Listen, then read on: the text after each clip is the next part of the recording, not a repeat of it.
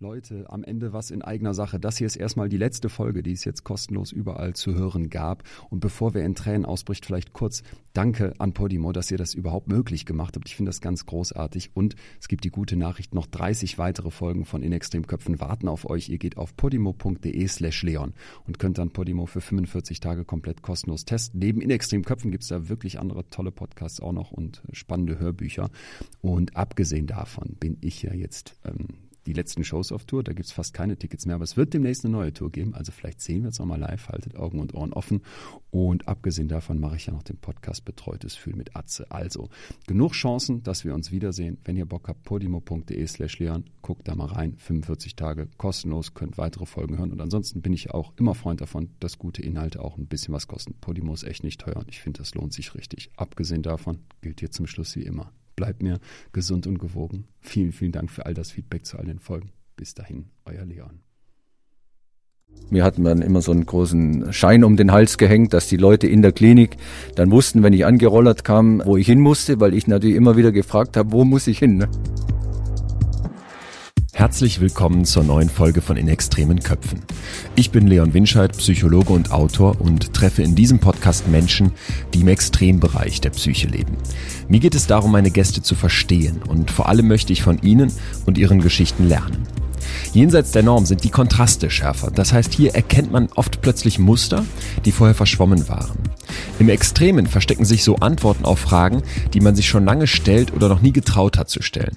Und dadurch bekommt man oft ganz unerwartete Impulse für die eigene Psyche. Heute treffe ich Hans-Peter Durst. Dieser Mann hat ein wirklich beachtliches Mindset. Er fährt auf der Überholspur des Lebens, ist erfolgreicher Manager, liebt seine Familie und ist sportlich sehr aktiv. Und dann trifft ihn das Schicksal, und zwar mit voller Wucht. Ein schwerer Autounfall reißt Hans-Peter ins Koma. Doch als dieser Mann schwer behindert nach seinem Schädel-Hirntrauma erwacht, kämpft er sich zurück ins Leben. Auf einem Dreirad wird er als Paracycler achtmal Weltmeister, 20 Mal deutscher Meister, gewinnt eine Silbermedaille und zwei Goldmedaillen bei Olympia. Hans-Peters Geschichte ist eine über das Durchbeißen, aber nicht nur. Dieser Mann lebt mit einer besonderen Haltung und erkennt Kniffe und Methoden, die wir alle anwenden können, wenn es einmal hart auf hart kommt. Montag, es ist noch ganz dunkel, quasi noch Nacht. Du bist auf der A44 unterwegs. Es ist der 9. Mai 1994. Jetzt gleich kommt ein Moment, der dein ganzes Leben verändern wird. An was erinnerst du dich? Ein ganz wichtiger Moment in meinem Leben. Leider habe ich zwei Wochen vorher und circa acht Wochen, zweieinhalb Monate danach keinerlei Erinnerungen. Was heißt das? Du, du weißt gar nichts? Also das ist ein komplett schwarzes Loch was ich versucht habe über viele Jahre auch nach dem Unfall mit einer Neuropsychologin und später mit einem ganz normalen psychologischen Team rauszuschürfen, zu ergründen, was da wirklich passiert ist. Ich habe es dann erst erfahren, ziemlich genau 24 Monate nach dem Unfall beim Amtsgericht in Wolfshagen, als die Hauptverhandlung dieses Unfalls dann stattgefunden hat. Was heißt rausschürfen? Ja, für mich ist es natürlich in meinem zweiten Leben, in dem ich ja jetzt für mich ganz zufrieden lebe. Trotzdem spannend, was der Auslöser für dieses zweite Leben war. Ich würde einfach gerne wissen, was ist da passiert. Jetzt nicht nur rein technisch, das hat ja der Sachverständige bei dem Unfall erzählt, dass ich eben auf der Autobahn unterwegs war mit ja, etwas über 160 Stundenkilometern auf der linken Spur im Überholvorgang war und eben ein Lkw-Fahrer, der aus Not heraus, aus der Zeitnot heraus äh, Wasser gekocht hat im LKW während der Fahrt und sich dabei verbrüht hat und dann Moment, Moment, Moment. Äh, über LKW-Fahrer gibt es ja viele Vorurteile. In, in, während der Fahrt hat er irgendwie so einen Kocher da und macht sich einen Tee, oder? Ich habe keine Vorurteile gegen Lkw-Fahrer. Das ist einfach Fakt. Das wurde nachgewiesen. Das hat ja der Lkw-Fahrer dann in der Hauptverhandlung dann auch erzählt, dass eben wirklich die so einen Zeitstress haben, dass sie sich eben für einen Wachmachtee am Morgen äh, nicht auf dem Parkplatz fahren können, sondern die müssen ihre Zeit durchfahren bis zu ihrer Standruhezeit. Und hat er sich eben einfach heißes Wasser gekocht und hat sich an der rechten Hand verbrüht und er hat dann den Lenker rumgezogen und ist eben in die Leitplanken und ich war halt im Überholvorgang und bin halt in den wow. an dem LKW vorbei und dann eben unter den LKW gefahren. Also ein 40-Tonner stellt sich quasi auf der Autobahn so halb quer und du kommst mit 160 an und krachst da rein. Ich hatte ein relativ neues Auto mit erste Mal zu der Zeit 1994 mit einem Anti-Blockiersystem. Ich weiß ja gar nicht, ob das heute noch gibt. ABS hieß es damals. Ich war stolz wie Oscar, dass ich so ein Dienstauto hatte.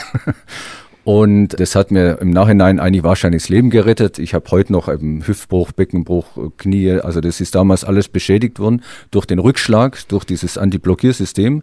Aber es hat mich eben in wenigen, also in weniger als einer Sekunde von der relativ schnellen Geschwindigkeit auf circa 135 Aufprallgeschwindigkeit runtergebremst. Und das war wahrscheinlich laut Gerichtsgutachter eben wahrscheinlich auch mein Lebensretter. Und natürlich auch Airbags, die das erste Mal in diesem Auto verbaut waren. Also es war wirklich, ich nenne auch kein Autotyp, aber ein wunderbares Auto aus äh, Bayern. Äh, Glück im Unglück dann. Ein absolutes Glück im Krasser Unglück. geht's eigentlich nicht. Und jetzt hast du gerade gesagt, du weißt aber gar nicht genau, was da passiert ist. Also du hast jetzt nicht irgendwie so ein Bild vor Augen, wie dieser LKW da sich dreht und du darauf zurast und plötzlich ist dein Leben vorbei. Das weiß ich alles eben erst 24 Monate nach dem Unfall durch die Gerichtsverhandlungen. Da hat ein Sachverständiger, ein, ein Verkehrssachverständiger eben den Unfall genau rekonstruiert. Das haben die eben dann an diesem Montag, 9. Mai 94, alles, als ich schon im Unfallkrankenhaus in Kassel lag, rekonstruiert und das haben die eben während der Hauptverhandlung nochmal aufgearbeitet. Aber in deinem Kopf ist selber nichts mehr. In meinem Kopf, in meinem Gehirn ist gar nichts. Ähm, wie gesagt, ich habe auch mit mehreren Menschen und einer wirklich verantwortlichen Neuropsychologin schon in Hessisch-Oldendorf, in der neurologischen Klinik in Hessisch-Oldendorf, aber auch später dann in Dortmund versucht, es aufzuarbeiten, aber es bleibt also einfach ein Loch. Ist das belastend? Ähm, heute nicht mehr, weil ich habe gelernt in meinem zweiten Leben, auch wieder mit sehr netten Menschen, dass es keinen Sinn macht, immer wieder mit dem Kopf an die Wand zu laufen und Dinge ähm, zu erfragen, zu ergründen zu wollen, die nicht ergründbar sind, sondern sich dem, den Dingen annehmen, also der, meiner Situation annehmen, die ja nicht schlecht ist, die sich auch über die Jahre deutlich verbessert hat und dann eben in die Zukunft zu gehen. Okay, aber erstmal scheint da ein massives Bedürfnis gewesen zu sein, wenn du sagst, du brauchtest auch Hilfe, um das erstmal zu verstehen. Ich war 23 Monate ja in einer neurologischen Fachklinik, die sich nur um mich, um meinen Kopf, um meine Schädel-Hirn-Nachverletzungen gekümmert hat. Jetzt muss man sich so vorstellen, Schädel-Hirnverletzung ist manchmal etwas schwieriger zu erklären. Ich bin ja jetzt mittlerweile im Sport tätig. Da ist es manchmal einfacher, ein Arm oder ein Bein ab. Meine Kollegen mögen das entschuldigen, die ein Arm oder ein Bein ab haben und trotzdem toll Rad fahren. Aber das sieht eben jeder nach draußen, der hat eine Verletzung und fährt deswegen im Behindertensport. Bei Schädelhirnverletzungen ist es ganz oft so, dass es eben nicht erkannt wird und äh, da auch oft junge Leute, die dann nochmal nach einem Unfall oder nach irgendwas in die Schule müssen, hohe Konzentrationsschwierigkeiten haben, also ganz unterschiedliche ja. Auswirkungen haben. Und so war es eben bei mir auch. Ich habe äußerlich ja nicht so viele extreme Verletzungen gehabt. Das hat man dann relativ schnell parallel behandelt. Da wurde ich von der neurologischen Klinik immer nach Hannover gefahren, um dann eben die orthopädischen Dinge. Also du, du warst körperlich komplett ja, nicht komplett. Ich saß natürlich okay. auch im Rollstuhl, aber, aber das war überwiegend eben durchs Hirn gesteuert. Ich hatte am rechten Bein massive Verletzungen, hatte ein paar Brüche, ähm, Quetschungen, mhm. Ähm, natürlich nach so einem Unfall. Was das mit dir gemacht hat, will ich gleich noch genauer verstehen, aber erstmal nochmal kurz, äh, verzeihe, wenn ich da so drauf eingehe, aber ich finde es so eine krasse Vorstellung. Ich habe einen Unfall, es kommt zu einer ganz krassen Erfahrung und mein Hirn weiß davon nichts mehr. Und dieser Druck, den du da auch beschrieben hast, das wissen zu wollen, das kann ich total nachvollziehen. Alleine die Vorstellung, dass mir ein Tag im Leben fehlen würde fände ich schon irgendwie sehr mhm. beängstigend. Was, was macht das mit dir, als du das zum ersten Mal merkst? Da fehlt was. Genau, da, da kommt ein ganz wichtiger Aspekt dazu. Ein Schädelhirnverletzter merkt ja oft gar nicht selber, er ist gar nicht in der Realität. Also bei mir hat es einige Monate gedauert, bis ich überhaupt verstanden habe, wo ich hier bin. Ich habe oft morgens die Schwestern angesprochen, wann die nächste Beiratssitzung ist und so weiter. Also ich war einfach voll in meinem Modus als Geschäftsführer und habe gedacht, es geht jetzt weiter. Ich habe ein paar Tage Urlaub oder keine Ahnung. Ne? Das war, also das ist immer ganz wichtig. Und wenn dann dieser Moment kommt, dass man so langsam realisiert, da ist was passiert, ist man natürlich total neugierig. Ja. Und ich bin per se, ich bin vom Sternzeichen Zwilling, per se neugierig. okay. Und will das natürlich alles wissen. Da sind aber auch wieder die geschulten Therapeuten in so einer Klinik da, die das gar nicht freigeben. Die sagen, das ist im Moment nicht unser Thema. Wir müssen jetzt erstmal so. die wichtigen Dinge, Sprachzentrum wieder verbessern, Koordination, was bei mir ein ganz großes Problem ist. Äh, Gleichgewicht kriegt man nicht mehr ganz hin, weil ja. das ist für immer zerstört. solche Dinge erstmal im Vordergrund und das andere wird dann nach der Entlassung, also mit Heilfürsorge und wie das dann später nennt, wird es dann nochmal äh, eruiert, wenn Interesse da ist. Das heißt, da liegt ja vielleicht so ein bisschen die Idee zugrunde, wenn so, ein, wenn so eine Erfahrung gemacht wird, die wirklich lebensbedrohlich ist und in deinem Fall ja fast tödlich geendet wäre, dann scheint unser Hirn dicht zu machen und manche Sachen gehen verloren und dann sagt man dir später, da wollen wir jetzt auch gar nicht dran, weil die Belastung wäre vielleicht zu groß. So habe ich es verstanden, ja, dass also so. das Hirn, unser menschliches Hirn, ein Schutzschild um unser Hirn, um unsere Masse, die da oben einge, im Dunkeln eingebetoniert ist, dass die da ein Schutzschild drumherum machen. Wir hatten mal bei einer Neuropsychologin so dieses Wortspiel, dass da eine Salzkruste rum ist wie man es aus der Küche kennt und die dann bei manchen Patienten eben gesprengt wird, dann kommt man wieder an die Information, an diese zurückgelassene Information dran. Bei manchen bleibt einfach die Salzkruste trocken und bleibt einfach ein Leben lang Salzkruste. Okay. Und mittlerweile habe ich mir jetzt eben abgewöhnt und eben auch wurde mir so empfohlen, dass ich die Salzkruste nicht mehr sprengen soll. Es kann natürlich auch sehr negative Folgen haben, wenn man dieses Unfallereignis oder es gibt ja auch andere Ereignisse, sagen wir Überfälle oder irgendwas, wo auch so ein so eine Amnesie nennt man das, glaube ich, fachlich richtig, entsteht, dass das manchmal auch fürs Hirn zu anstrengend ist, dass man es bewusst im Dunkeln lässt, dass man damit leben kann, dass man das annimmt, das ist so, die Situation ist so. Ich habe ja keinen Verlust an Erinnerung, außer meiner persönlichen Reaktion, was wie habe ich reagiert, aber ich habe ja durch die Sachverständiger, durch die, durch die Verkehrsgutachter ja die Informationen bekommen, was passiert ist. Also ich habe kein, kein komplettes Erinnerungsloch, dass niemand weiß. Also es waren ja andere Menschen drumherum. Es, es konnte, der Lkw-Fahrer konnte was dazu sagen. Es gab einen anderen Zeugen, der hinter uns gefahren ist, der das Unfallereignis ja beobachtet hat. Man kann rekonstruieren heute sehr genau. Dann gibt's Blackboxen im LKW und in meinem Auto, die auch die Dinge rekonstruieren.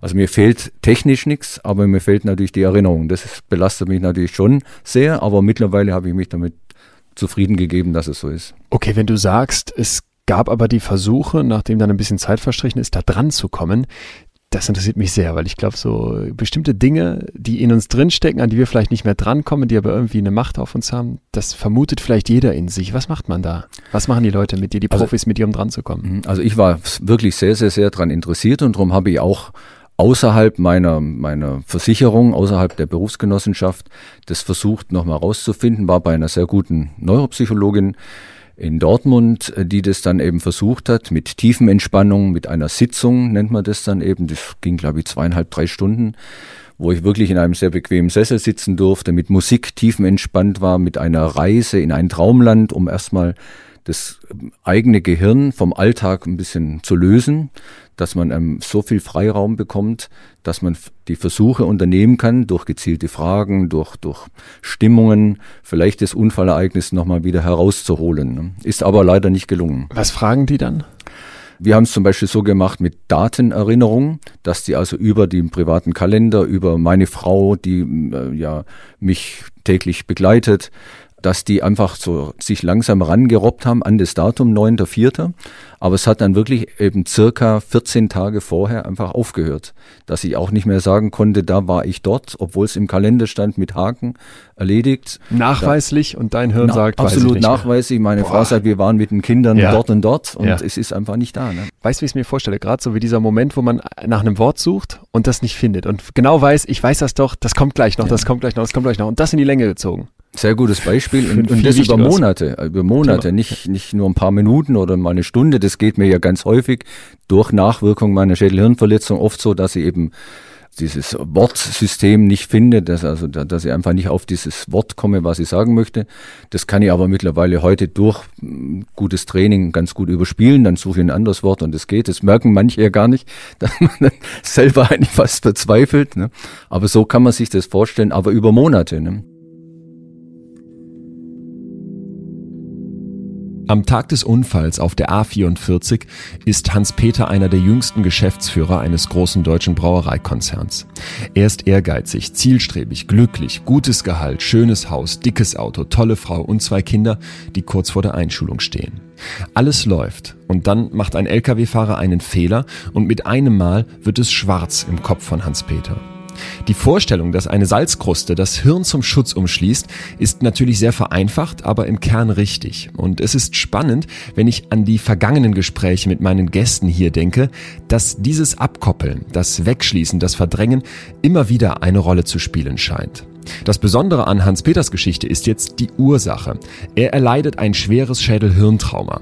Dabei handelt es sich um eine Verletzung von Schädelknochen und Gehirn infolge einer äußeren Gewalteinwirkung, wie zum Beispiel einem Sturz, einem Schlag oder eben wie in seinem Fall, dass er mit 135 kmh unter einen 40-Tonner rast. Die große Herausforderung an einem Schädel-Hirntrauma sind die möglichen Folgen. Der Mensch überlebt und ist vielleicht schon bald wieder wohlauf, kann das Krankenhaus verlassen und man sieht ihm rein äußerlich auch nichts mehr an. Doch sein Wesen, seine Persönlichkeit, seine Auffassungsgabe, seine Konzentration und noch viele weitere Parameter, wie zum Beispiel auch die Erinnerungen, können sich verändert haben. In einem der berühmtesten Fälle zu diesem Themenkomplex, der glaube ich in jedem Psychologiestudium in mindestens einer Vorlesung behandelt wird, geht es um Phineas Gage. Diesem Bahnmitarbeiter schießt eine spitze Eisenstange nach einer Explosion unter dem Wangenknochen ins Hirn und an der Hinterseite des Schädels wieder heraus. Und selbst nach dieser heftigen Verletzung konnte der Mann danach quasi alleine zum Arzt laufen und auch seine Intelligenz war unverändert. Doch der vorher freundliche, und höfliche Phineas war plötzlich nicht mehr wiederzuerkennen. Phineas war plötzlich launisch, unverschämt und unberechenbar. So kannte man ihn nicht vor der Explosion. Schädel-Hirntraumata zeigen ganz konkret, dass unsere Persönlichkeit aus unserem Hirn kommt. Deswegen sind sie so relevant für die Psychologie.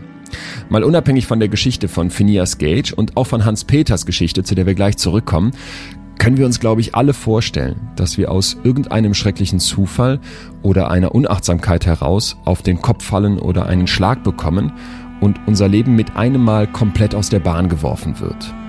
Wie würden wir dann damit umgehen? Wie würden wir zurück zu uns selbst und in ein gutes Leben finden und würde uns das leicht oder eher schwer fallen? Das ist nicht ganz einfach zu sagen, ich weiß, aber ich persönlich finde es spannend, darüber einmal nachzudenken, oder? Und würde uns deswegen anbieten, dass wir diese Fragen heute mit in die Folge nehmen. Hans-Peter hatte damals keine Wahl. Er musste sich diesen Fragen stellen. Wie geht es für ihn nach dem Unfall weiter und was sind die ersten Erinnerungen, die er noch hat?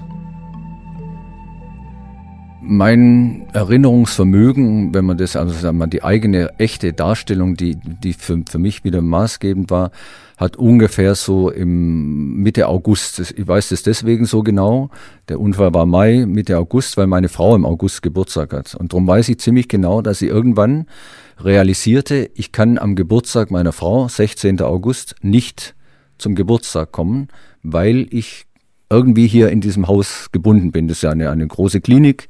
Ich hatte ein Einzelzimmer auf so einer Station, weil das eben für Schädelhirnpatienten relativ wichtig ist habe das dann realisiert und habe dann auch mit einer Psychologin in der Klinik gesprochen, warum kann ich nicht zum Geburtstag meiner Frau? Und dann wurde das so langsam wirklich so ein bisschen so. erklärt. Herr Durst, Sie hatten einen Unfall, das habe ich dann auch verstanden. Unfall, jawohl, Unfallereignis. Und ich hatte jetzt angenommen, weil ja das Bein so nicht ja. bewegbar war, ich dachte, ja gut, ich bin in irgendeiner Unfallklinik und mir wurde, ich, ich wurde am Bein operiert und muss jetzt eben ein paar Tage hier liegen. Das war so, das weiß ich noch genau, dass ich meiner Frau gesagt es tut mir total leid, ich kann zu deinem Geburtstag nicht kommen, weil ich muss am Bein nochmal operiert werden. Ich Wahnsinn. wusste gar nicht, dass die ja monatelang fast neben mir gewohnt hat, ne, weil die ja am Anfang ganz viel da war. Die Kinder waren bei Freunden und Schwiegereltern und Eltern und so weiter. Ne. Dann lass mal kurz rekonstruieren, was du jetzt selber nicht erinnerst, aber was tatsächlich mit dir passiert. Man holt dich unter diesem LKW hervor, alles, das Auto ist kaputt, alles Vollschrott, Riesenkatastrophe. Du wirst ins Krankenhaus gebracht und bist im Koma schon die ganze Zeit dann? Ja, so, also ich vermute, dass man, ich weiß nicht, wann man ins Koma fällt. Wahrscheinlich eben mit dem ersten Aufprall ist man im Koma. Das kann ich jetzt nicht genau sagen. Und bin dann von der Unfallstelle um, relativ nah in ein Unfallkrankenhaus, ein spezialisiertes Unfallkrankenhaus gekommen. Das ist eben das Rotkreuzkrankenhaus in Kassel. Und da war ich, ich glaube, acht Tage, neun Tage. Und dann wird man, wenn man Glück hat und ein Platz ist frei, das ist ja heute auch, also bei mir sind viele Dinge immer relativ gut gelaufen, es war dann ein Platz frei und ein Neurologe in dieser Klinik, der wusste, okay. es gibt eine Klinik in Deutschland, es gibt nur wenige Kliniken, die sowas schon machen, die schon im Koma Leute behandeln. Das Was machen also, die dann, wenn man im Koma liegt?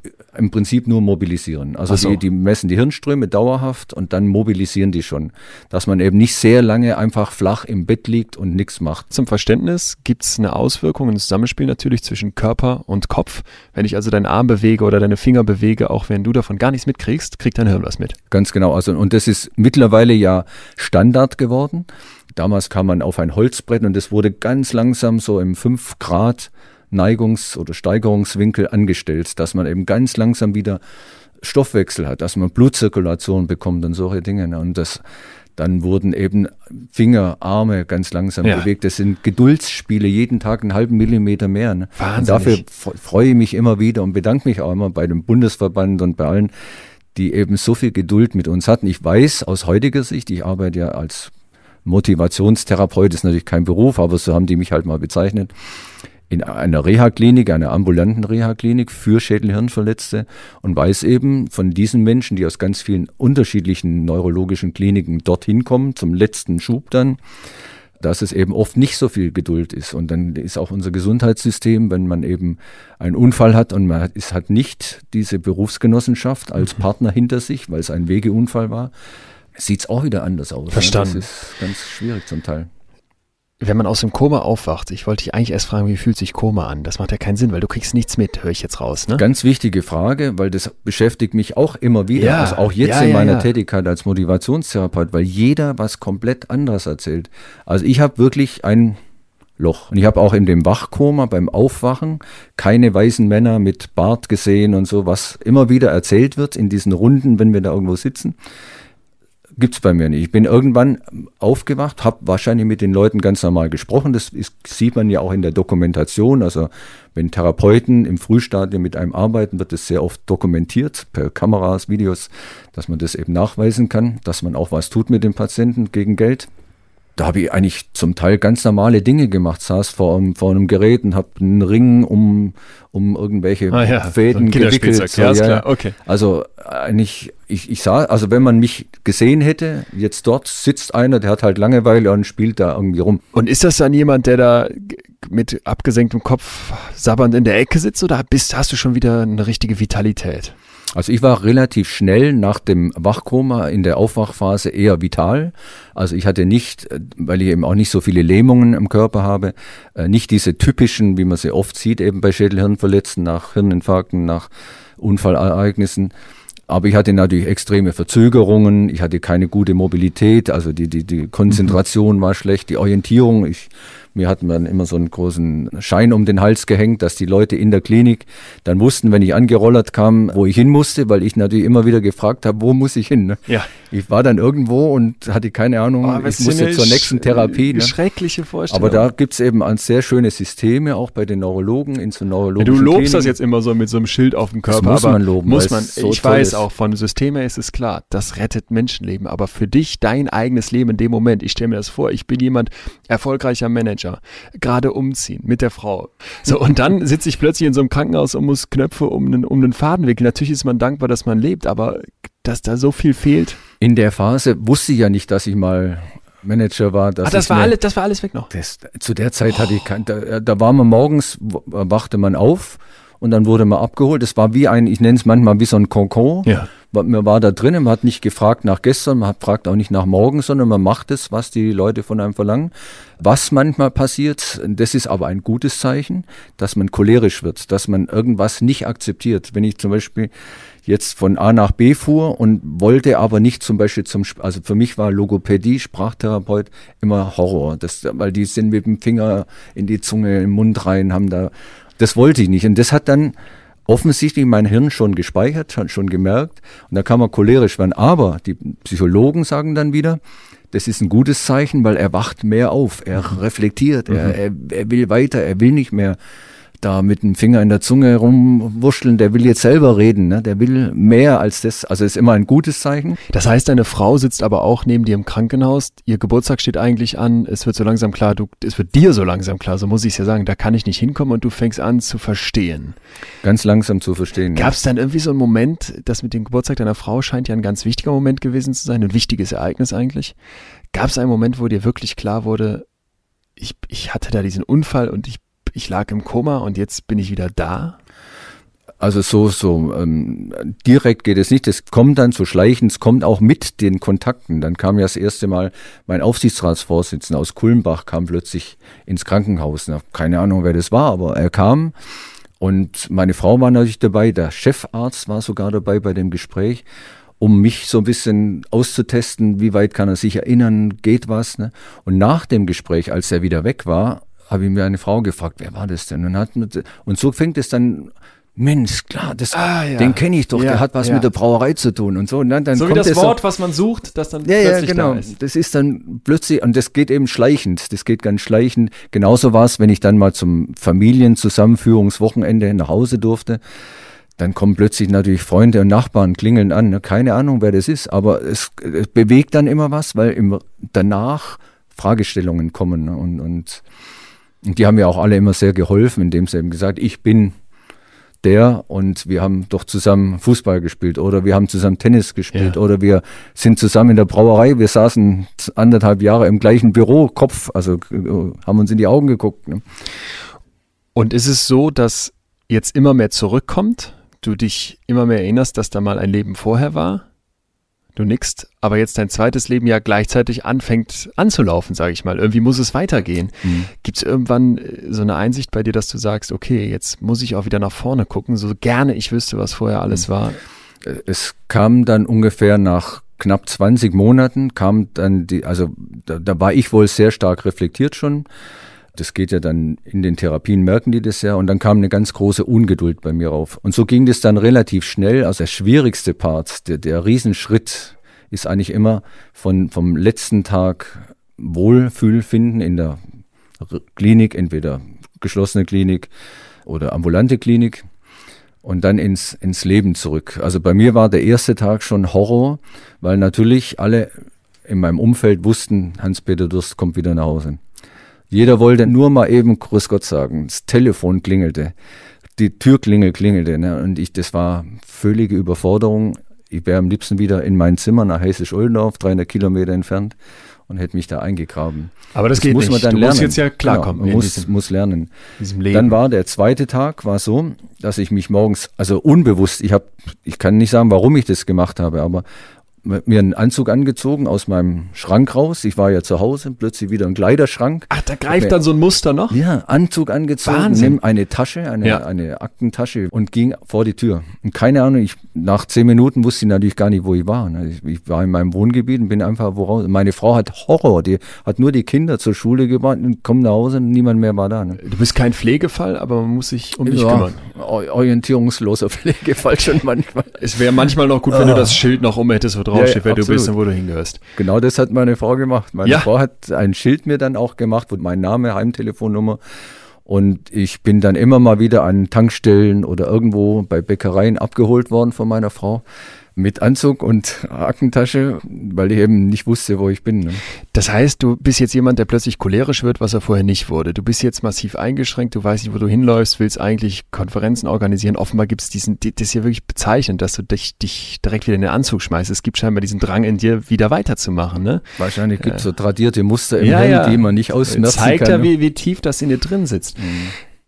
In welchem Moment merkst du, dass, dass das jetzt alles neu organisiert werden muss. Also ja, das wächst dann einfach. Auch wenn es schleichen ist, ich verstehe schon, was ja. du meinst, aber du hattest jetzt bei der Frau so, ein, so einen krassen Moment mit dem Geburtstag. Gibt es irgendwann für dich so einen Tag, wo du sagst, das war dann die neue Geburt? Nee, das kann man nicht sagen. Nee. Also es hat einfach durch viele, also ich möchte jetzt auch nicht dramatisieren, durch einige dieser weniger guten Ereignisse, die sind ja dann auch mehr an mich rangekommen, dass ich immer irgendwie habe ich was falsch gemacht. Jetzt muss ich mir das einfach angewöhnen, bevor ich rausgehe, meiner Frau Bescheid geben, ich gehe dahin. Und dann kam ein zweiter großer Hilfsbaustein dazu.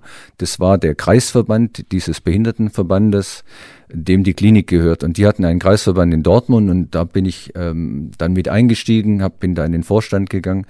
Was ich mir eben wirklich ganz stark angewöhnt habe, zu sagen, was ich mache, dass ich wirklich wie so ein Kind, dem man sagt, wenn du rausgehst, sag mir bitte, wo du hingehst, auf welchen Spielplatz, mhm. auf welchen Bolzplatz mhm. oder was. So habe ich gesagt, ich gehe jetzt zum BDH-Kreisverband. Dort bin ich circa zwei Stunden. Dort habe ich wieder gesagt, ich gehe jetzt nach Hause oder ich gehe vorher noch einen Kaffee trinken mit jemandem und komme dann erst nach, dass die Leute einfach wussten, dass das, das, das Angstkorsett und dadurch war auch ich befreiter, weil, weil ich wusste, wenn was nicht klappt, wissen die Leute, wie es weitergeht mit mir. Trotzdem ist das eine massive Einschränkung. Absolut. Lass uns mal bitte ein bisschen vorspulen, weil ich habe jetzt verstanden, dass es mit der Zeit immer besser wird, dass immer mehr zurückkommt, dass du immer besser begreifst, dich auch in diesem Alltag zurechtfindest. Wann bist du ganz unten? Weil das klingt ja für jemanden, der eigentlich so ein Macher ist, der nach oben will, wie eine Einschränkung, die man nicht so einfach hinnimmt. Da habe ich wahrscheinlich ein, eine gute Seele in mir, einen Engel. Ich war nie ganz unten. Das Nein. hört sich doof an, aber ich war wirklich nie an einem Punkt, wo ich sage, man hat immer mal Wellentäler, dass man mal sich besser oder weniger gut fühlt, dass man sich mehr stark fühlt oder weniger stark fühlt. Aber es gibt bei mir in meinen nach 9.4., äh, 9.5. Zeit nie einen Punkt, wo ich gesagt habe, jetzt gebe ich auf oder ich springe von der Brücke oder wie man das immer so. Okay, das wäre das wär jetzt nicht, das allerletzte, nicht, ja. das allerletzte. Aber das wäre jetzt ja auch ein, ein sehr krasser Schritt. Aber sagen wir mal, da gibt es ja Vorstufen. Ich hätte jetzt hier mal so depressive Stimmung Nee. notiert. Nein?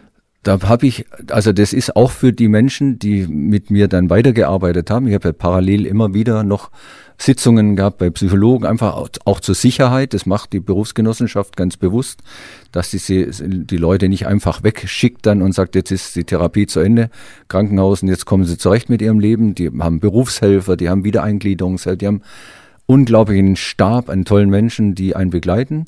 Und die haben auch immer gesagt, Herr Durst, bei Ihnen ist wirklich unglaublich. Sie haben eine innere Motivation, die Sie antreibt.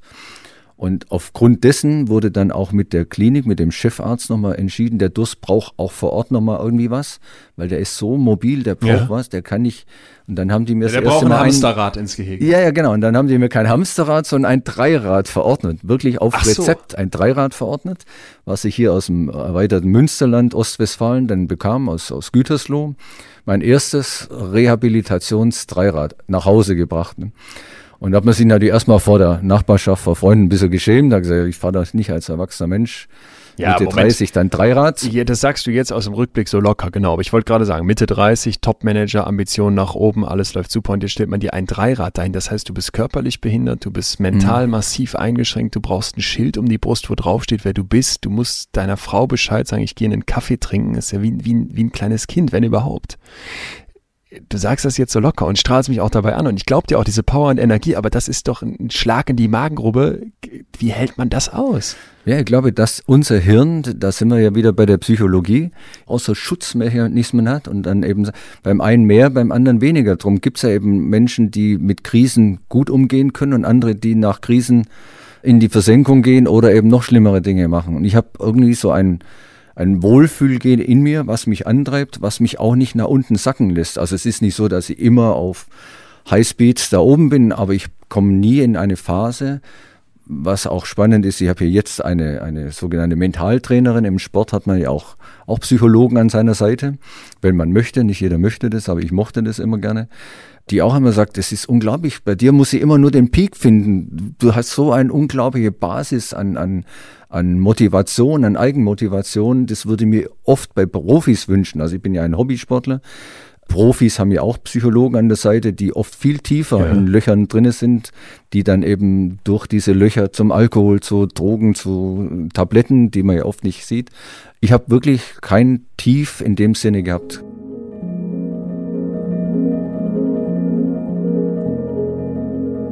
Ist da etwas dran an dem Wohlfühlgehen, von dem Hans-Peter spricht, das ihn angeblich antreibt und nie nach ganz unten sacken lässt?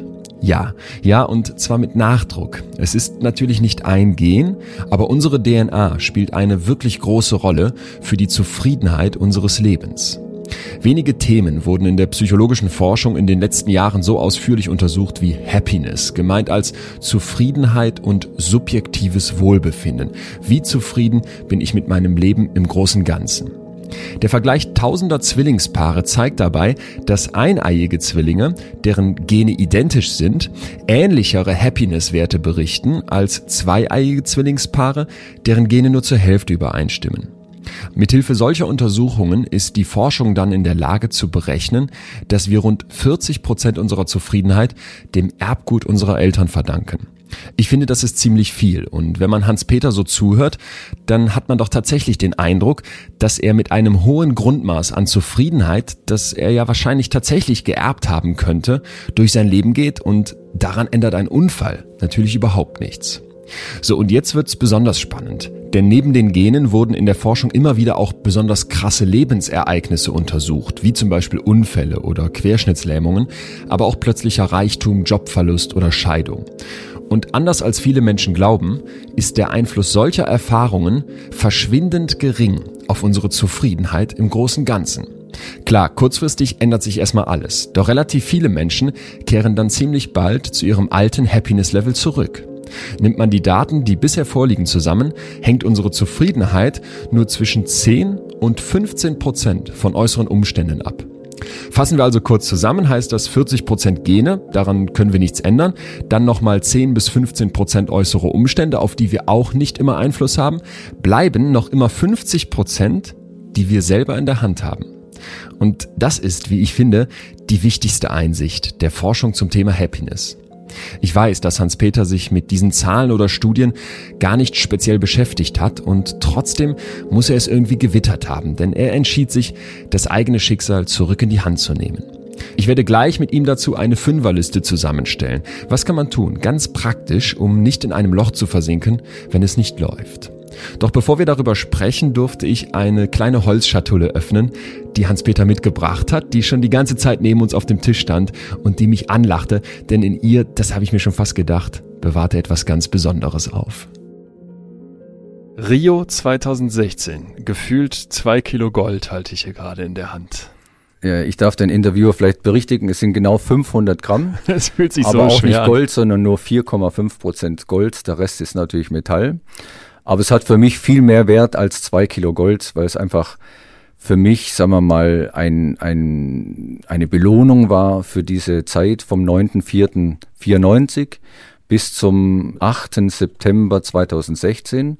Da durfte ich nämlich für die Paralympics, für das Team Deutschland Paralympics Radfahren in Rio und habe da an zwei Tagen zweimal Gold gewonnen. Und da wird es mir jetzt schon gerade wieder ganz anders, Mir auch. weil da sofort die Region wieder vorkommt, das olympische Dorf, der, der, das deutsche Haus, die Party, die Freunde, die aus Deutschland für mich nach Rio geflogen sind, meine Frau, meine Familie, viele nette Menschen. War was ganz Besonderes. Da und auf dem Siegertreppchen Nummer eins. Jetzt bist du ganz oben. Was fühlst du? Ja, also für mich, das wird ist immer wie so eine Plattitüde, aber für mich ist es wirklich Gänsehaut pur.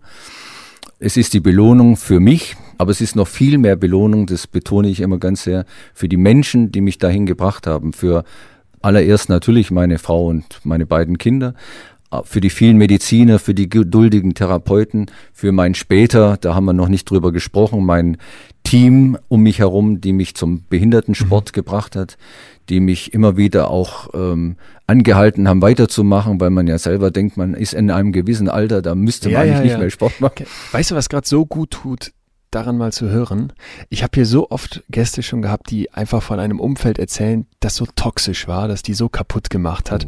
Und jedes Mal kamen wir eigentlich zusammen zu der Einsicht, Menschen brauchen andere Menschen. Ne? Wir sind dieses hypersoziale Wesen und du brauchst diesen Zusammenhalt. Und du erzählst es jetzt mal ganz andersrum. Es gab diese Katastrophe, aber die war nicht durch das Umfeld ausgelöst oder jemanden aus diesem Umfeld, sondern Ja, das durch, ein- Schicksal, durch genau, eine ein- ein schreckliche Moment, Katastrophe und äh, du wirst jetzt da rausgeholt, du kommst es, du schaffst es nicht in ein Loch zu fallen, weil es auch dieses Umfeld gab. Das finde ich erstmal, äh, ist hier jedes Gramm Gold wert. Es gibt auch noch was zu hören, wenn du vielleicht mal vor dem Mikrofon das Ding einfach schüttelst. Das ist also eine Goldmedaille, die muss man ein bisschen kräftiger schütteln oder ich mach's mal selber. Ich höre es. Da hört man was Ja. Wunderbares da drinnen. Und jetzt sind wir ja im Behindertensport. Das waren also nicht die Olympischen Spiele, sondern die Paralympics. Und da sind ja viele Menschen mit Behinderungen, unter anderem eben auch Sehbehinderte und Blinde. Und die können ja nicht sehen, ob das eine Goldmedaille, eine Silbermedaille oder eine Bronzemedaille ist. Und dann hat man einfach mit Spezialisten diese Medaille gefüllt mit Kügelchen. Großartig. Und die Blinden- und sehbehinderten Sportler können am Klang erkennen, ob sie eine Gold-, Silber- oder Bronzemedaille mit nach Hause nehmen. Okay, da steht jetzt also der Hans-Peter Durst auf diesem Siegertreppchen. Platz Nummer eins hat diese Goldmedaille in der Hand, kann dran rütteln und das auch noch hören. In jedem Leben gibt's Krisenmomente, eine Trennung, ein Unfall wie jetzt bei dir auch kann ja sehr viel weniger krass sein oder ein, ein Job wird gekündigt und auch im Alltag gibt es äh, viele Kleinigkeiten, die an uns, die an uns ziehen, ne? die im Prinzip das Potenzial haben, uns nach unten zu drücken. Ein bisschen hast du ja schon durchblicken lassen. Es gab ein ganzes Team von Unterstützerinnen und Unterstützern. Ich würde gerne die, die psychischen Techniken verstehen, die jemand braucht, der sowas erlebt hat wie du, um zu sagen, ich gebe nicht auf, ich mache weiter, ich will nach oben und ich kämpfe mich zurück. Kriegen wir eine Fünferliste hin mit fünf Statements, fünf Ideen von dir, dieser Turbine, diesem Triebwerk an, an Power irgendwie, wie man dann jeder für sich selbst damit am besten umgeht, aus deiner eigenen Erfahrung? Punkt eins. Punkt eins. Annehmen ist die Basis, um überhaupt eine Krise äh, meistern zu können. Annehmen, die Situation analysieren, annehmen. Also Tür auf und reinlassen, was da an Mist vor der Tür steht. Genau. Ja, okay. Dann Kraft tanken für diese zwei. Situation, dass man einfach diese Situation überhaupt bewältigen kann oder angehen kann zu bewältigen. Punkt drei, Ja. eben zulassen, Hilfe, Unterstützung, äh, Inspiration zulassen. Dann natürlich Punkt in vier. meiner, in meiner Situation glauben, das muss nicht an Gott glauben sein, einfach an sich glauben, an die, an die Menschen glauben, die einem um einen rum sind. Da ergeben sich ja dann andere Werte draus aus Glauben, dass man eben fair miteinander umgeht, dass man ehrlich ist, dass man Respekt hat. Äh, Diese ganzen Dinge, das sind ja alles Dinge, die, die kann man sich immer nur von ganz oben wünschen und dann eben auf andere Menschen versuchen zu übertragen, dass man mit einem gewissen Glauben an, an, an irgendwas eben sich selber auch immer wieder motivieren kann. Äh, Vielleicht können wir dann Glauben an Gott, wenn man da eben keinen Zugang zu hat, ersetzen durch auch ein Ziel haben. Dass man im Prinzip sagt, ich arbeite auf etwas hin, das war ja bei dir auch ein Thema. Also wenn ich jetzt deine Goldmedaille in der Hand habe, das macht ja schon mir Gänsehaut. Und ich finde, es muss gar nicht so groß sein, wenn Schön, man sich ja. was Kleineres setzt, dass man sagt, hey, in zwei Wochen äh, will ich es wieder schaffen, dass ich mich mit Freunden treffen kann, dass ich mir was koche, ne? dass ich vielleicht in, in einer gewissen Zeit wieder Teil, teilweise zur Arbeit gehe oder also all solche Dinge. Also wenn einem was passiert, dass man sich, glaube ich, was vor Augen ruft, auf das man hinarbeitet, an das man als Vision glauben kann. Besser kann man es nicht sagen. Last but not least Nummer fünf. Belohnen, dass man auch immer wieder innehält und sich belohnt. Ich mache zum Beispiel gerne, wenn ich mich belohne, einen schönen Spaziergang. Jetzt bei der Zeit im Herbst gibt's fast nichts Schöneres. Weiche Schuhe an, Waldboden, Sonne durch die Bäume und einfach mal eine Stunde alleine durch den Wald gehen. Es gibt nichts Schöneres. Großartig. Dann ein schönes Glas Rotwein mal trinken nach einem, das muss nicht ein Sieg sein oder so, sondern nach einer guten Trainingseinheit, nach einem schönen Einkauf, äh, nach irgendwas, dass man eben wirklich runterfährt, reflektiert, sich selber auch sagt, das war gut heute, das war schön, das war gut, das war äh, erfüllend, wie auch immer. Ja, das, ähm, also dieses Dreirad haben wir ja vorher schon mal thematisiert. Ähm, ich habe mich über diese Schwierigkeit des Schämens vor Nachbarn und Freunden dann relativ schnell rausgerettet, habe dann am schönen Ruhrtalradweg meine ersten Übungen gemacht und fühlte mich dann irgendwann sehr sicher auf dem Dreirad. Bin dann eben wirklich in die Gesellschaft. Für mich ist es das Dreirad eigentlich das Bindemittel Teilhabe. Ich konnte durch dieses Dreirad wieder erstmal mobil sein. Ich konnte mit meinen Kindern, mit der Familie, mit Freunden mal eine kleine Radtour irgendwo ins Münsterland machen oder was.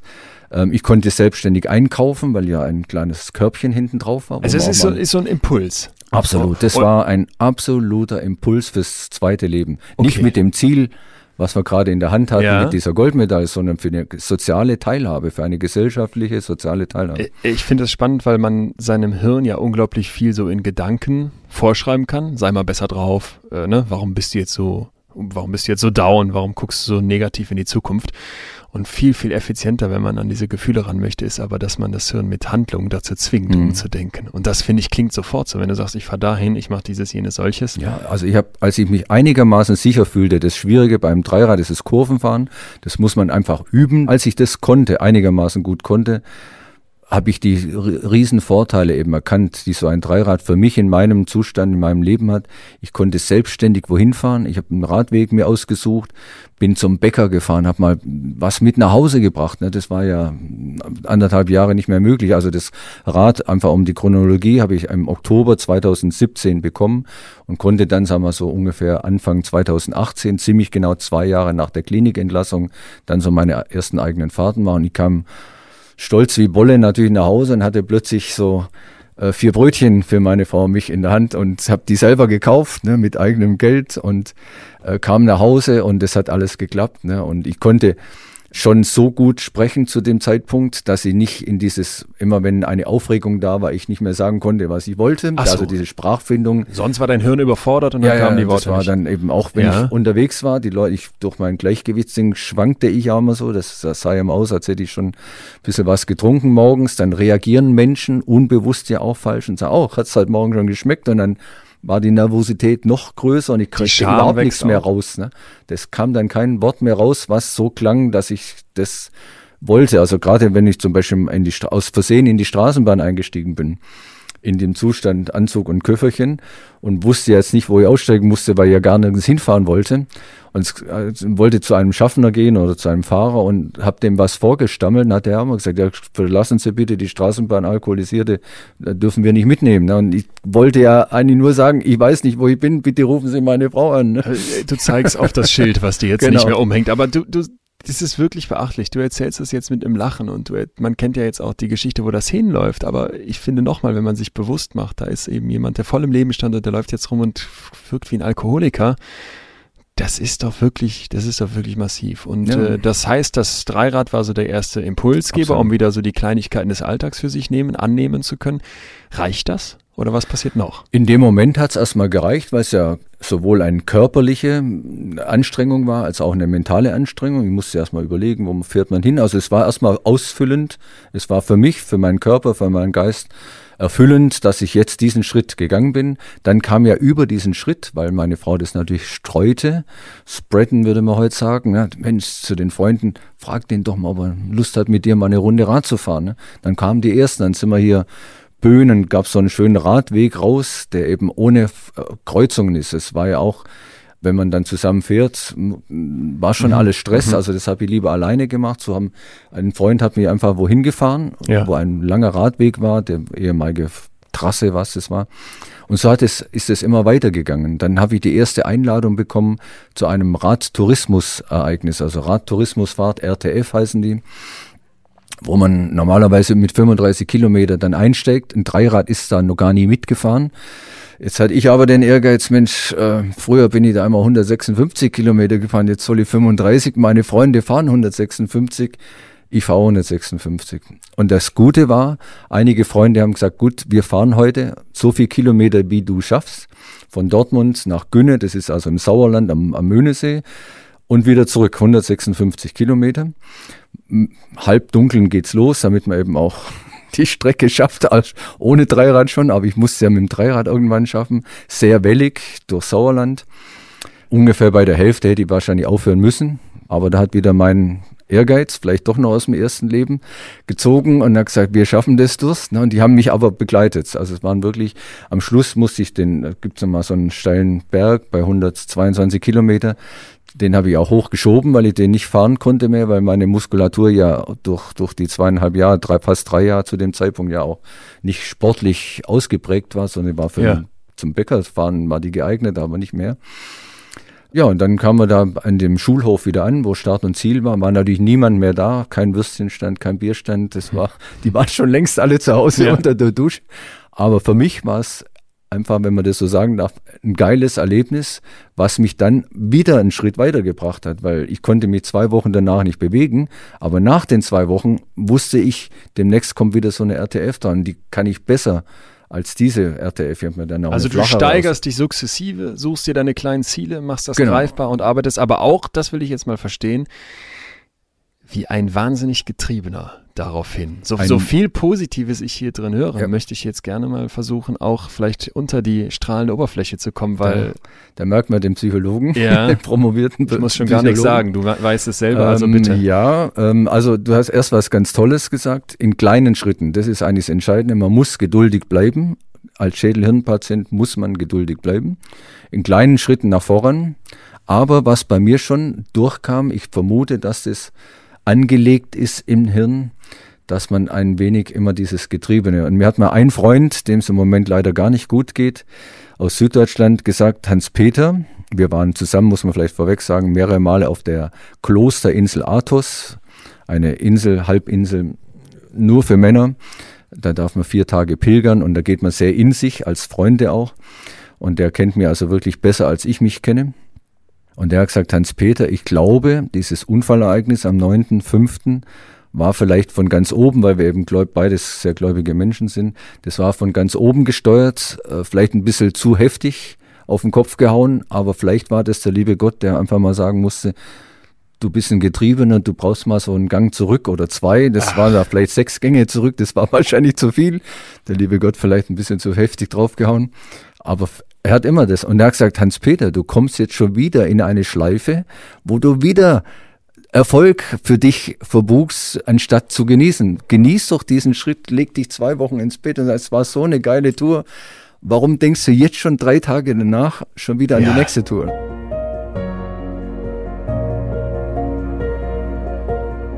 Citius, Altius, Fortius. Schneller, höher, stärker. Das ist das Motto der heutigen Olympischen Spiele. Kaum hat Hans-Peter sich mit seinem zweiten, seinem neuen Leben arrangiert, hat er direkt wieder ein hohes Ziel vor Augen. Ich wittere da den Ehrgeiz des Brauereimanagers auf der Überholspur, der er schon vor seinem Unfall war. Bestimmte Muster scheinen so tief in uns zu stecken, dass auch noch so starke Schädelhirntraumata daran nicht rütteln, daran nichts verändern können. Dieses Muster, diese Grundhaltung oder vielleicht besser den Anspruch kennen wahrscheinlich viele.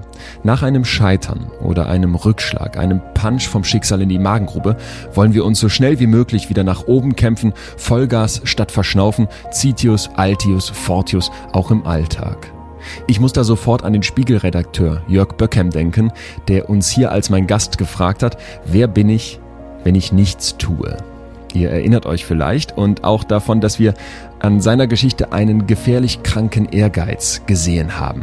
So, und ich finde, das könnte man jetzt auch Hans-Peter vorwerfen. Aber warum eigentlich?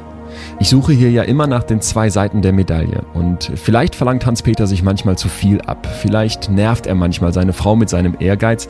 Das habe ich zumindest zwischen den Zeilen immer mal wieder rausgehört. Und trotzdem verdankt dieser Mann genau dieser Haltung doch auch sehr viel. Ich glaube, das sind gar nicht die Goldmedaillen, die sind eher ein Nebenprodukt. Ich glaube, er verdankt seiner Willenskraft und seinem krassen Ehrgeiz und natürlich auch seinen Genen und seinem unterstützenden Umfeld, dass er nach diesem Unfall heute wieder zufrieden leben kann.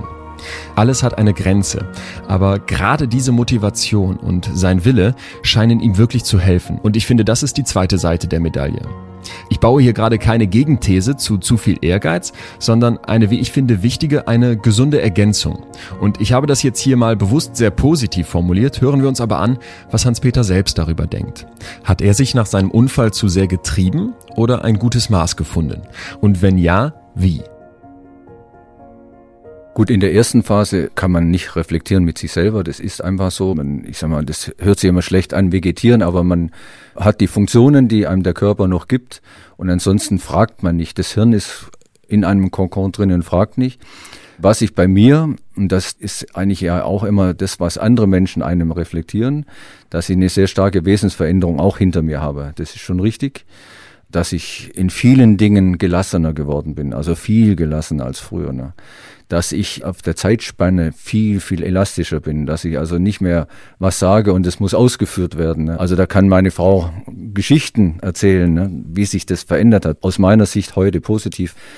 Ich habe immer auch zur Erinnerung, dass ich es nicht vergesse, immer ein Band an meinem Rechner, da steht No Stress drauf, weil durch dieses, wie du es vorhin ausgedrückt hast, Getriebene, kommt man natürlich auch manchmal in Stresssituationen, ja. die man gar nicht braucht, ja. die eher das Gehirn wieder vernebeln.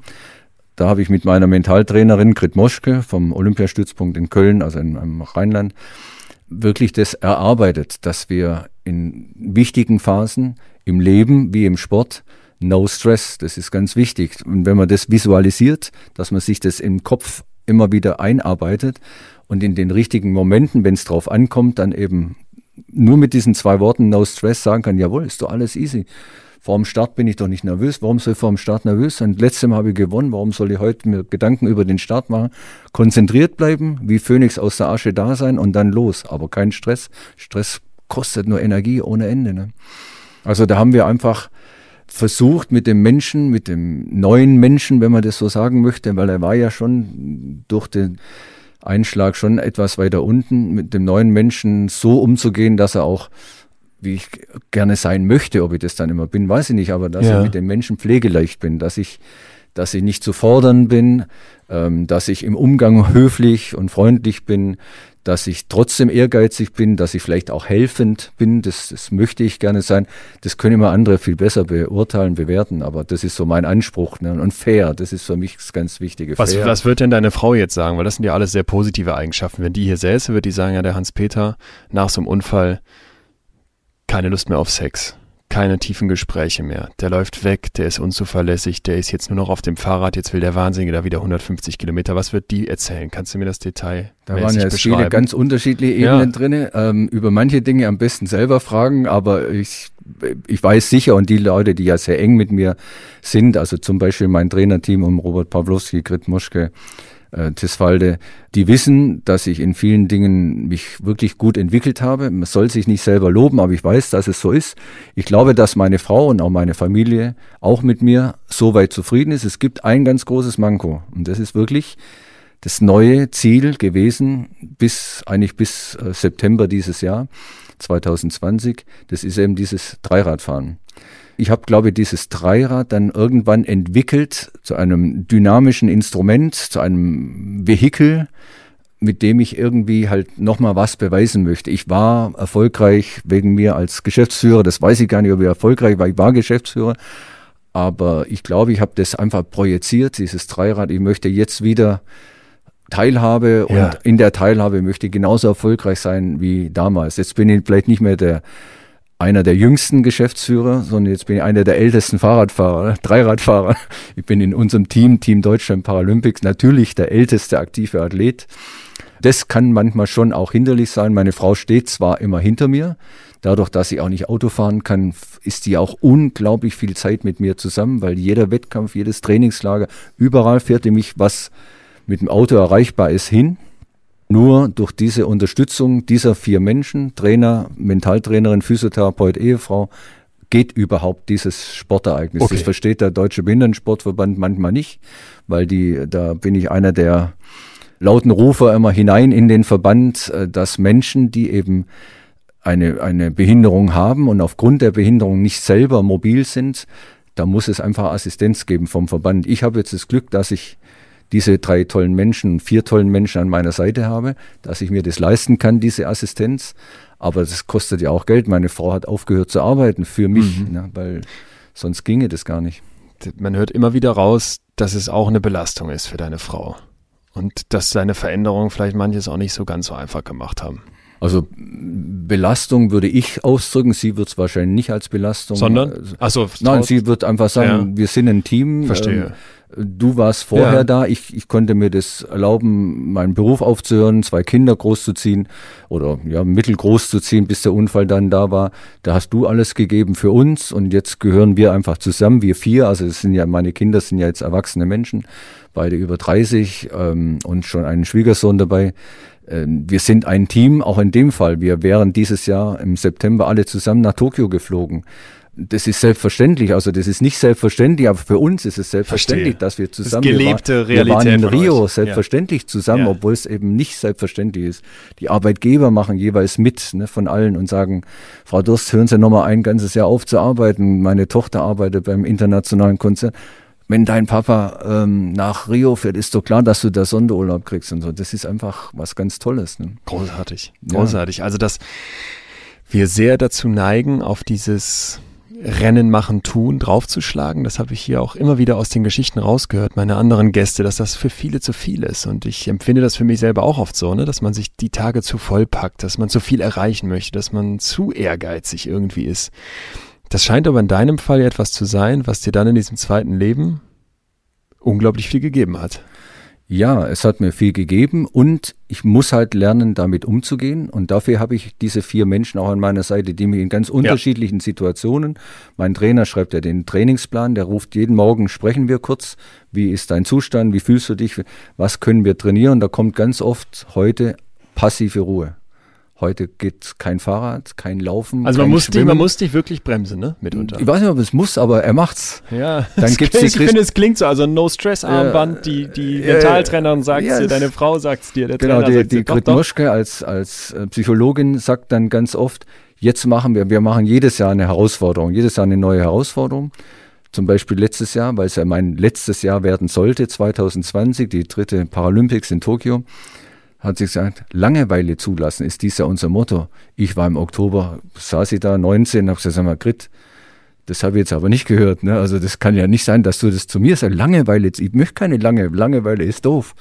Hans-Peter, unser Motto für dieses Jahr im Team, Langeweile zulassen. Und es war Gold wert. Keiner wusste, dass Covid-19 kommt. Aber in dieser Zeit war Langeweile unser Dauerthema. Und jetzt plötzlich kein Stress entwickeln, sondern ich war mit ihr, haben wir das erarbeitet, Langeweile zulassen. Auch mal ja. einfach sich hinsetzen, mal nichts tun. Einfach auch kein Lesen, kein Fernseh gucken, kein, vor allem nicht hier kein Smartphone, sondern einfach nur Langeweile, Ruhe in den Körper rein, zuhören, abschalten. Dann haben wir Yoga mit aufgenommen, Kundalini-Yoga in unser Programm, um dort auch einfach mal fünf Minuten nach einer, einer Klangschale einfach nur dem Klang zuzuhören. Das erste Mal dachte ich, sag mal, irgendwie bin ich im falschen Film, nur Frauen um mich rum, Klang zuhören. Aber das ist was Wunderbares und das konnte man dann später auch online machen, weil das geht ja. Ne, Zoom und alle, die da mit dabei waren, haben Kundalini-Yoga mit der Klangschale gehört und waren in ihrem jeweiligen Zimmer, wo sie halt gerade waren, zufrieden, ne, waren ruhig, gelassen, weil viele Menschen ja in dieser Phase jetzt auch unruhig werden, unzufrieden werden. Du empfiehlst ein Buch, egal wie scheiße die Lage ist, es gibt einen Ausweg. 13 erfolgreiche Wege von Timo Pommer. Das halte ich jetzt hier in der Hand und ich muss sagen, ich ähm, habe das vorher ja schon gesehen, dass du das empfiehlst. Als ich diesen Spruch darauf gelesen habe, egal wie scheiße die Lage ist, es gibt einen Ausweg, da war ich wirklich zwiegespalten, weil das klingt nach so einem Chaka-Spruch, das klingt so, ey Leute, stellt euch nicht so an, boxt euch durch, egal was passiert, das Leben meins, meins am Ende doch gut. Und andererseits kenne ich ja jetzt auch deine Geschichte und denke halt, okay, du stehst, du beweist das ja wirklich. Aber gibt es das wirklich immer? Kann nicht was passieren, wo man sagt, ja, wenn ich da noch ein paar, ein paar Worte dazu sagen darf. Also der Timo Pommer hat 13 paralympische Athleten, alle mindestens eine Goldmedaille schwer, interviewt. Ausdauernd, einen ganzen Tag lang mit Videos, mit wirklich sehr intimen Fragen. Und wir wussten nicht, wie das Buch irgendwann mal heißen soll, sondern es war immer die individuelle Geschichte. Wir wussten auch nicht parallel, wer noch mit in dieses Buch kommt, was auch ihm ganz wichtig war. Er ist Autor und Interviewer. Und wir haben das Ganze ja lange vor Covid gemacht. Also wir haben das im Laufe der ersten, zweiten und Beginn dritten Jahreshälfte 2019 gemacht. Dann kam Covid und das Buch musste heraus. Und dann haben wir zusammengesessen und haben gesagt, welchen Titel kann man dafür finden? Ich war natürlich schockiert, als er das Wort Scheiße da draufschreiben wollte. Ne? Wir, wir waren uns einig, schwarz mit Gold, es muss ein bisschen wertig aussehen, weil wir alles Goldmedaillengewinner sind, diese 13 Athletinnen und Athleten. Aber da ist er wieder als Fachmann natürlich dann vorgegangen und gesagt, es muss ja auch ein Buch sein, was gehört wird draußen im Markt. Ne? Wenn wir da hinschreiben, 13 Athleten, die haben mal eine Goldmedaille beim Paralympics gewonnen, die wollen jetzt mal ihre Geschichte erzählen, dann liegt es natürlich wie saure Gurken irgendwo in der Bücherei drin. Das ist, und so hat er halt den Titel empfohlen. Ich glaube, alle 13 haben ihn auch abgenickt. Also ich habe ihn schweren Herzens abgenickt. Ja, weil du auch nie Meine nie Idee war, Scheiße das warst, SCH, ja. Punkt, Punkt, Punkt, wollte ich nur schreiben, weil ich ja. das Wort ein bisschen dominierend fand. Aber das ist genau auch mit ein Grund. Ich habe den Titel nicht so genau auf mich bezogen, weil genau. ich war nie so ganz scheiße dran. Da ist zum Beispiel eine Geschichte drin, wo ein, ein junges, hübsches Mädchen von einem auf den anderen Tag beide Beine weg sind ne, durch ein Unfallereignis. Ich glaube, das ist so viel mehr krasser als meine Dinge, weil da viele Parallele, also junges Mädchen, Frau, Schönheit, das sind ja ganz andere Dinge, die Frauen bewegen, als uns Männer bewegen. Und die ist so eine tolle Frau geworden da draußen, lebt jetzt in Australien, eine ganz tolle, erfolgreiche Sportlerin.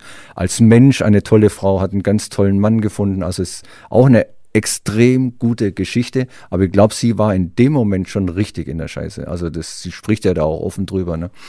Also die ähm, hat diese Tiefs durchlebt, ja, die man vielleicht erwarten ja, würde. Ja. Das, das, kann man sich nicht vorstellen als, als schon denkend und die hat ja eben nicht diesen Schutzschild im Kopf. Das ist der Vorteil oder der Nachteil. Darum engagiere ich mich auch bei der Kinderneurologiehilfe in Münster so sehr mit, mit unserer Stiftung Save My Brain, weil gerade dieser Schutzschild Schädelhirnverletzung ist ein was Wunderbares für den Mensch selber, kann aber nach draußen hin eben auch natürlich was weniger Gutes mhm. Uns sieht man das Unfallereignis oft nicht an. Manchmal sieht man es an, dass ein bisschen noch was hängt, wenn eine kleine Lähmung noch dabei ist. Im Gesicht. Im Gesicht zum ja. Beispiel oder am Arm oder ne, sowas. Wenn ich ein Bein, zwei Beine, Arm weg habe, sieht es der andere, mein Gegenüber sieht, oh, da ist was passiert. Darf ich mal nach, da braucht man noch nicht mal nachfragen. Aber ich sehe nicht von wenn, außen, ob du noch sauber tickst. Genau, und wenn ich nicht weiß, was ich gerade dir sagen möchte, ja. weil die, die Sprachfindung noch nicht so gut ist, dann denken andere Leute, Mensch, mit dem stimmt was nicht, aber mhm. kommen gar nicht drauf, dass mhm. er vielleicht auch ein Unfallereignis hatte. Und das ist so ein bisschen auch meine Aufgabe, die ich mir jetzt schon vorgenommen habe für eigentlich nach dem 6. September 2020, wo ich eigentlich, eigentlich mit einem Podiumsplatz vielleicht nochmal in Tokio Olympia gerne, noch mal richtig gerne abge, hast, ja. ja, abgeschlossen hätte für diese Phase und dann eine, eine neue Phase begonnen hätte, eben im Sinne von Motivation, von Mutmachen, von Peer. Ich arbeite ja auch für die Berufsgenossenschaften als Peer. Das heißt also, ich habe selber was erlebt. Das ist ein Schädelhirntrauma und gebe Hilfestellung für Menschen, die das jetzt erlebt haben, ne? für Betroffene oder Mitmenschen. Ich würde das fast ausweiten wollen, weil ich habe wirklich den Eindruck, so wie du erzählst, was du erzählst, nimmst du mir persönlich ganz, ganz viel Angst und Sorge. Angst und Sorge davor, dass ich immer zu viel will, dass ich immer zu getrieben bin, weil ich jetzt erkenne, ja, wie immer, die Dinge haben zwei Seiten und da kann man auch eine, eine Kraft draus haben, die einen dann vielleicht in einer, in einer Krisensituation mit einer Resilienz ausstattet, die anderen dann vielleicht fehlt. Also wenn man dieses Fundament hat, ich würde es auch vielleicht nicht mehr Zufriedenheit nennen, sondern wirklich, wirklich einen, einen Willen, einen Willen zu machen mhm. und zu tun, dann kann das sehr belastend sein, weil es zu viel wird. Ich finde, das hat man auch mal wieder durchblitzen in deiner Geschichte. Aber es kann eben auch etwas sein, was dir hilft, nicht auf dem Hosenboden sitzen zu bleiben und zu sagen, ich versack jetzt im Loch. Hm. Also das wünsche ich mir für mich selber, wenn man solche Wünsche für, an sich selber dann immer mal vor dem Spiegel formuliert, ähm, dass ich eben diesen Übergang gut hinbekomme. Jetzt muss ich erstmal noch einen Umweg fahren bis Tokio, wenn wir nochmal das Glück haben, dass nächstes Jahr 2021 nochmal dieses Weltsportereignis stattfinden darf. Aber dann habe ich schon einige große Ideen für mich entwickelt und habe auch da wieder das Glück, dass andere Menschen auch ein bisschen an mich glauben, die mir eben zum Beispiel diese Botschafterrolle ja. jetzt für meine Stiftung Save My Brain. Ich bin noch Botschafter bei einer anderen Kinderkrebsstiftung, Kinderaugenkrebs, also eine seltene Erkrankung, die mir das zutrauen, dass ich diese Rolle übernehmen kann. Und das zweite Bein ist eben mein Thema Inklusion und Fairness. Gleichwertigkeit sage ich immer gerne dazu, weil Inklusion ist immer ein bisschen so ein Wort, was keiner so richtig weiß. Meistens denken sie an Schule oder so. Sondern ich möchte, dass Menschen im Sport, im Alltag, im Leben gleichwertig behandelt werden. Bunt, vielfältig.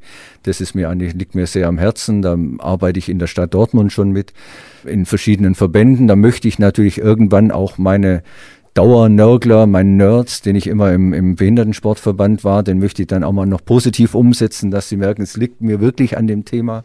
ich, und ich also bin nicht nur Nerd und will Geld, ich sondern ich, ich, ich möchte, mir liegt es an dem, an dem Thema. Wenn du ankommst und als Nerd an der Tür rüttelst, dann glaube ich, kann egal welcher Politiker, welche Politikerin doch irgendwann nicht mehr dagegen widerstehen. Danke. Was ist deine größte Angst? Ja, Angst ist eigentlich, dass mein, mein Umfeld krank wird. Also, dass, mhm. dass ich es nicht steuern kann, dass meine Frau krank wird, mhm. meine Kinder, mein Team, Menschen, die im, im näheren Umfeld sind. Dass ähm, Gott nicht hinguckt. Ja, gut, man soll es jetzt nicht sich so einfach machen. Also, ich glaub, bin ein, ein guter, gläubiger Mensch. Man soll natürlich jetzt nicht alles bei Gott abladen. Man soll verantwortlich mit jedem Leben umgehen. Aber es gibt eben zunehmend Ohnmacht, wie ich das so ein bisschen empfinde, in unserer Gesellschaft, auf der ganzen Welt. Jetzt haben wir gerade Wien wieder erlebt, wo der liebe Gott, da steht niemand da, der jeden Menschen in die Hand nimmt. Ich habe gar keinen Zugang dazu, überhaupt nicht. Ich bin ja. gar nicht gläubig und finde das deswegen immer wieder interessant von, von Leuten zu hören. Hatte hier mhm. Margot Käßmann kürzlich als, ah, als Gast, ne? Und mhm. kann mir vorstellen, dass man daraus was zieht, aber finde es auch manchmal, dass es einem dann so wie so eine Universalentschuldigung daherkommt. Genau. Und, und das äh, darf man eben die wollen wir nicht gelten lassen. nicht. Okay. Das, man darf keine, dem Gott nicht alles anlassen, ja. was negativ ist, das geht nicht. Aber das ist meine Angst, dass eben ich liebgewonnene Menschen verliere. Ähm, ich mache im Moment gerade mit einer Sportlerin in Dortmund relativ viel schöne Dinge in der Hoffnung, dass sie durch eine im Moment sehr kranke Situation gut durchkommt. Das ist für mich, wenn wir uns dann trennen, wir essen mhm. immer noch gemeinsam ein Eis nach einer gewissen Zeit, mhm. die wir zusammen sind, ein Eis, weil das ihr immer gut tut und ihr gut schmeckt und mir nicht so gut tut, wenn ich meine Hüftgold da weiter weg. Aber wenn ich den, die letzten zwei Kilometer dann nach Hause gehe, das dauert immer dann so 25 Minuten, ist es für mich immer eine unglaubliche schöne Zeit, weil ich durch die Gespräche mit ihr unglaublich reflektieren kann und auch sagen kann, guck mal, wenn jetzt bei uns sowas in unserer Familie ja. passiert, es gibt so tolle Menschen, die da auch durchgehen und wenn es dann am Ende eben nicht reicht, dann ist es eben dann auch so, dann muss man eben die Demut annehmen, dass es eben Gott gewollt ist, wenn man es jetzt so sagen möchte. Ne? Aber das nimmt mir immer ein bisschen die Angst vor diesen Krankheiten, Unfallereignissen in der eigenen Familie, im eigenen Umfeld. Korrigiere mich bitte, aber mein Eindruck ist nach diesem Gespräch, was dir fehlt, sind diese zwei Wochen, die du davor vergessen hast und dann noch die Zeit aus dem Koma. Abgesehen davon ist mein Eindruck, ich weiß nicht, was dir passieren sollte, damit es dir nicht gut geht. Danke, das ist Jetzt kann ich im Moment gar nichts sagen, tut mir leid. nee, aber ist sehr nett, ja, vielen Dank. Also mir würden die zwei Wochen und die zweieinhalb Monate, mir würde reichen, meine Reaktion, mein Moment, dieser Moment des, des Unfalls, das würde mir im Prinzip schon reichen. Leider hat dieser Unfallgegner, das Gegner ist eigentlich auch schon das falsche Wort, also der Mann, der halt den LKW gelenkt hat, konnte mir da auch nicht viel dazu sagen, weil der selber in einer Schockstarre war, der war also völlig unverletzt, aber in einer Schockstarre war der auch sehr zitternd zur Hauptver, wie hieß es, jetzt kommt wieder, jetzt bin ich etwas nervös ja, durch deine letzten Worte. Ja. Ach krass, okay. Ähm, zur Hauptverhandlung. Zur Hauptverhandlung gekommen ist, weil er Angst hatte, dass ich ihn jetzt sehr stark anklage. Ne? Das hast du nicht getan. Und nein, ich habe gesagt, das, ja. wir leben in einer Welt, in, mein, in meiner Wertvorstellung gibt es einen lieben Gott und der hat halt irgendwo in dem Moment wahrscheinlich einen falschen Wimpernschlag gemacht ja. und dann ist ihnen das passiert. Ich mache ihn, wem ich einen Vorwurf gemacht habe, ist diesem Arbeitgeber des Unfallfahrers, dass er ihn der so, so viel Druck ja, macht. Ne? Das, das sind Dinge, die dürfen nicht sein im Leben. Diese, dieser Fairness-Gedanke muss einfach auch in jeder Situation im Leben sein. Und aber der Fahrer selber zu hören, das vergisst man nie mehr im Leben. Wenn ich dir so zuhöre und hier auch die anderen Erfahrungen aus den vielen Geschichten, die ich hier schon hören durfte, zusammenfasse, dann ist mein Eindruck immer wieder, es ist wie es ist es ist, wie es ist. Das kannst du nicht ändern. Du kannst nur ändern, wie du damit umgehst. Und ich glaube, dieser erste Punkt war es, glaube ich, in deiner Liste, die Akzeptanz ganz am mhm. Anfang. Annehmen. Akzeptanz. Das ist der Schlüssel, oder? Ja. Das absolut. ist der große, große Schlüssel. Ja. Hans-Peter, vielen Dank, dass du hier warst. Und äh, was ich dich erfahren wollte, dein größtes Ziel noch? Tokio ist klar, aber gibt es noch was? Es wäre einfach nochmal schön, ein schönes, solides, sauberes Rennen hinzuliefern und vielleicht nochmal am Ende auf ein Podest zu kommen. Das wäre schon nochmal ein Wunsch gegen meine jungen äh, Wettbewerber, die da immer um mich rumfahren, die ja manchmal zusammen jünger als ich alleine bin. Das ist manchmal ganz lustig. Ansonsten, wie gesagt, ja, Gesundheit und dass wir irgendwie aus dieser Herausforderung mit dem Covid-19-Virus rauskommen, ohne dass zu viel Schaden in der Gesellschaft, im, im, in der Ökonomie, also ja. im, im, Arbeitsleben und zwischen uns Menschen passiert. Ich glaube, du hast uns geholfen, was dagegen zu tun. Danke, dass du heute hier warst und weiter alles Gute, bleib gesund. Gerne und auch vielen Dank. Ganz kurz vor Schluss, jetzt gerade eben, wurde es nochmal richtig interessant. Hans-Peters Hirn hakt und er findet die Worte nicht, die er aussprechen möchte. Gleich wird ihn dann seine Frau aus unserer WG hier in Münster abholen, wo wir heute aufgenommen haben. Alleine fahren kann er nicht. Er ist im Alltag auf Hilfe angewiesen. Sein Bein hinkt und er muss sich auf einen Gehstock stützen. Na und? Ich glaube, das hängt als Schild vor dem Tor zu Hans-Peters Bewusstsein. Vergessen wir nicht, dass dieser Mann an ganz vielen Stellen Glück hatte. Tolle Gene, das sagt er selbst. Geld, das nimmt natürlich auch extrem viel Druck und ermöglicht bestimmte Behandlungen. Ein unterstützendes Umfeld, das haben wir schon gesagt, eine gute Krankenversicherung, dieses Dreirad und ganz viele Impulse, glaube ich, einfach wirklich aus seinem sozialen Kreis. Ich sage das deswegen hier noch einmal ganz klar, weil mir so wichtig ist, dass Menschen, die nach einem Tiefschlag nicht so gut zurechtkommen wie Hans-Peter, die vielleicht in einem Loch versinken und das haben wir hier ja auch immer wieder gehört, dass diese Menschen deswegen nicht die Schuld daran tragen. Ja, wir haben einiges selbst in der Hand, aber eben nicht alles. Und auch davon finde ich handelt diese Folge heute. Jetzt aber nochmal ganz explizit zu Hans-Peter. No Stress. Das steht auf seinem Armband, weil er weiß, dass er es manchmal übertreibt. Aber dieser Mann hat gesucht. Er hat gesucht und sein Gleichgewicht wiedergefunden zwischen zu viel Ehrgeiz und Aufgeben. Und dass sich das lohnt, das hat er uns doch heute mit einem tief zufriedenen Lächeln im Gesicht bewiesen, oder? Wenn ihr mehr zu diesem Thema wissen wollt, wenn ihr vielleicht sogar helfen möchtet, damit es mehr Menschen nach einem Schädel-Hirntrauma so gut ergehen kann wie Hans-Peter, dann schaut bitte unbedingt bei Save My Brain vorbei oder bei der Kinderneurologiehilfe. Beides sind großartige Organisationen, einfach mal googeln, weil die wirklich wichtige Themen bearbeiten. Die sind da für Familien, wo ein Kind stürzt und nach einem Schädel-Hirntrauma plötzlich eine Wesensveränderung hat, vielleicht nicht mehr klarkommt und deswegen eine langfristige Unterstützung braucht, so wie auch Hans-Peter sie bekommen hat. Bleibt noch zu klären, wen ich nächste Woche treffe, und zwar wird das Susanne Döring sein. Eines Morgens kommen ihre Kinder in die Küche und sehen ihre Mutter auf der Leiter stehen mit einem Farbeimer in der Hand. Fünfmal hat Susanne in dieser Nacht die Wände umgestrichen. Sie steckt mitten in einer manischen Phase. Susanne leidet an einer bipolaren Störung, oft auch als manisch-depressive Störung bezeichnet. Ihr Leben ist dadurch bestimmt von einem Wechselbad der Gefühle. Depressive, antriebslose Tiefs schlagen von einem auf den anderen Moment um in manisch-euphorische Hochs voller Tatendrang und Kraft. Wie entsteht diese Störung und können wir vielleicht alle von Susanne lernen, wie man die eigenen Emotionen, gerade wenn sie besonders heftig sind, besser in den Griff bekommt? Wir werden nächste Woche also einiges über Depression hören, aber auch hier gibt's wieder die zweite Seite der Medaille und deswegen werden wir auch über die Gefahren der Hochgefühle sprechen. Ihr merkt schon, es geht also gewohnt spannend weiter und ich würde mich entsprechend sehr freuen, wenn wir uns nächste Woche hier wieder hören und hätte bis dahin nur eine Bitte. Klickt doch genau jetzt, wenn ihr mögt, kurz auf Abonnieren. So wisst ihr erstens immer, wann es weitergeht und ich zweitens, dass ich weitermachen soll. Ansonsten darf ich noch kurz auf meinen Instagram-Kanal hinweisen, wo ich die jeweiligen Themen hier aus den Folgen immer nochmal beleuchte und Fotos und Videos meiner Gäste teile und mich auch vor allem über eure Fragen freue. Bei Instagram, Facebook und Co. heiße ich wie sonst auch Leon Winscheid und jetzt bleibt mir nur noch zu sagen, bis dahin, bleibt mir gesund und gewogen. Euer Leon. In extremen Köpfen. Ein Podimo Original. Produziert von Auf die Ohren.